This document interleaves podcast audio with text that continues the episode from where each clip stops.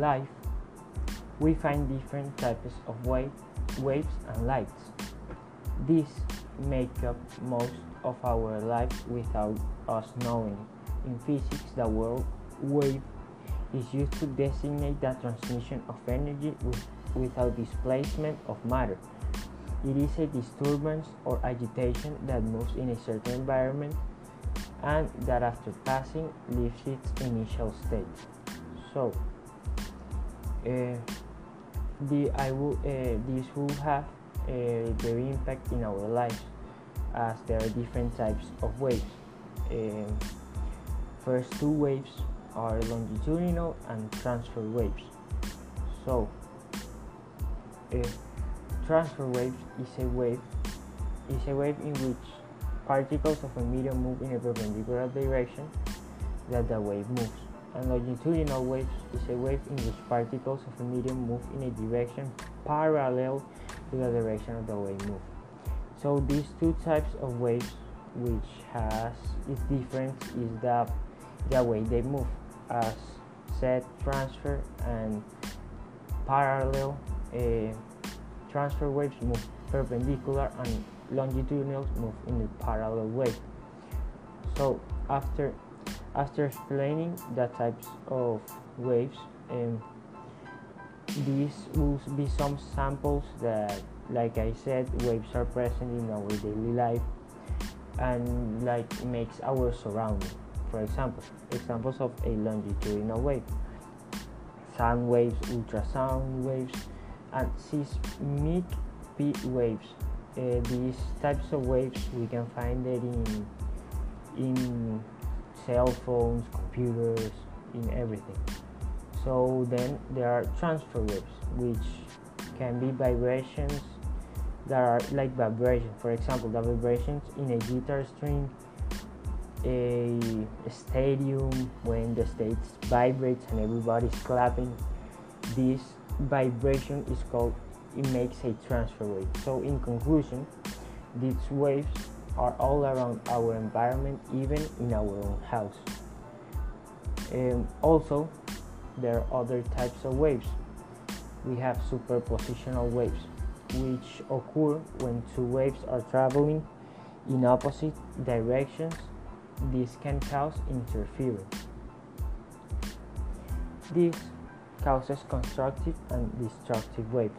The superpositional waves um, breaks out in two parts, the constructive and the destructive waves. Two waves with the same amplitude, frequency, and wavelength are traveling in the same direction using the principle of superposition. The resulting wave displacement be written as so constructive and destructive waves uh, make part a superpositional waves. There are two initial parts of it, um, which when they travel waves the, whose amplitude depends on the phase. When the two waves are in phase, they interfere constructively and the result has twice the amplitude of the individual wave. And when two waves have opposition phase, they interfere destructively and cancel each other out. Uh, these types of waves pass through a, through a medium also, after saying they can pass through a medium, there are also other types of waves that are constant in our daily life. These are mechanical and electromagnetic waves. Probably these two waves we've been hearing it since we were children, the mechanical and electromagnetic wave. But um, I will clarify some statements. A mechanical wave, which can be a disturbance of matter that travels along with a medium like for example example so it can be comprehended in a better way. It includes waves on a string sound and water waves. And this wave is not capable of transmitting its energy through a vacuum. For example if we have water drops of water falling where does the where does the energy come from? Well this energy comes from the falling drops of water which have kinetic energy because of their motion. This is an example of a mechanical wave in our daily life. Um, this can be seen when we were, were, are washing our hands or when the water drops like I said before and in the other hand there are there is the electromagnetic wave electromagnetic waves are formed when an electric field comes in contact with a magnetic field they, they are hence known as electromagnetic wave. The electric field and magnetic field of an electromagnetic wave are perpendicular at right angles to each other. An electromagnetic wave can have can travel through energy, through anything, be it air, a solid material, or a vacuum. This type of wave is capable of transmitting its energy through a vacuum. So after explaining these two different types of waves, it exists two more types of periodic waves and standing waves. Periodic wave. A periodic wave, as known as we know it, is a wave in which a series of regular time disturbances in space or repeating waves are called periodic waves. This pattern is constant, which determines the wavelength and the frequency. This means that a periodic wave will always be at the same level will not be disturbance and will always be con constant. Um, some characteristics of these periodic waves are their speed, their amplitude, their wavelength, their period, their phase, and their frequency. To conclude the explanation of waves, we have the standing waves. Standing wave, also known as the stationary wave, is a wave that oscillates in time but whose peak amplitude profile does not move in space. The peak amplitude of the of the wave oscillations at any point in space is constant with time and oscillations at different points throughout the wave phase. Example Example of a standing wave can be can be mechanical introduced into a solid medium using resonance. One one easy to understand this example is two people shaking either end of a jump rope. If they shake it, sync, the rope will form a regular pattern with nodes and antinodes and appear to be stationary. Hence, the name standing wave. Similarly, a cantilever beam can be a standing wave imposed on it by applying a base excitation. In this case, the free end moves the greater distance laterally compared to any location of the beam. So what's said here is that if two people make the ropes um, moves, they're moving the rope, shaking it, the shake will sync, uh, will shake in sync, the rope will form a regular pattern. That regular pattern can be considered as the standing waves. This concludes the explanation of how the waves are present, present in our life.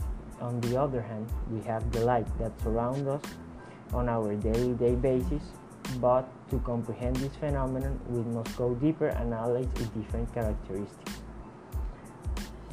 So, light is the main source of energy for all living organisms. Plants, the main sustainers of life, are crucial in this conversation process and need light for photosynthesis that enable them to make their own food and food for others.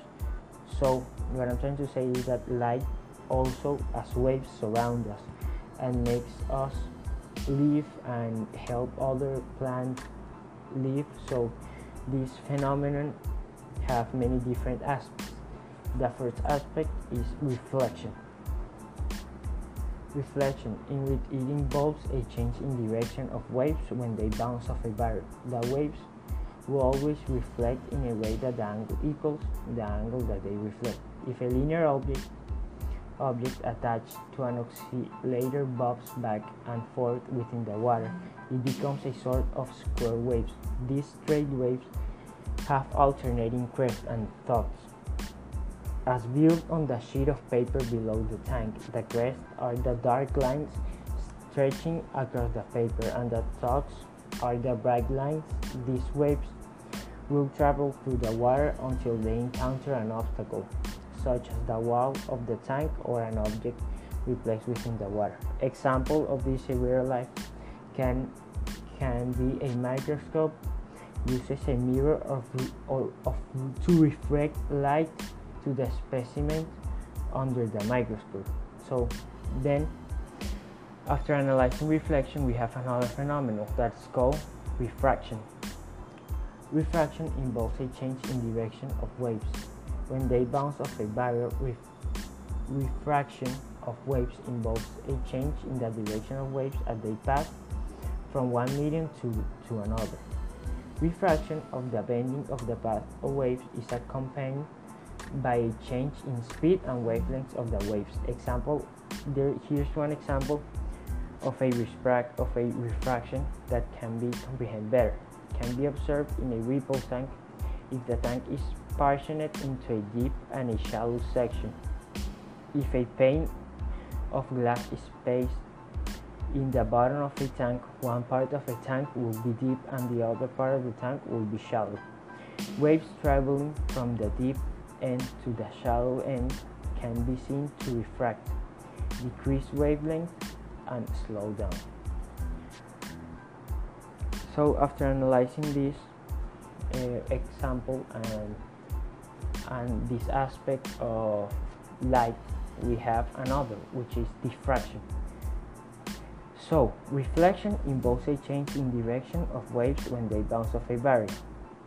The refraction of waves involves a change in direction of waves when as they pass from one medium to another. And the diffraction involves a change in direction of waves as they pass through an opening or around a barrier in their path. Waves, uh, water waves have the ability to travel around corners, around obstacles, and through openings. An example of a diffraction of water waves is observed in a harbor as waves bend around small boats and are found to disturb the water behind them. The same waves, however, are unable to diffract around larger boats since the wavelength is smaller than the boat. So, to conclude, we can be shown, it can be seen that uh, physics and waves and lights it's always present in our daily life and makes a constant makes a constant appearance appearance in our eyes. So this is important for further investigations for great discoveries. We can we can be uh, we can be affected by these types of waves and their different characteristics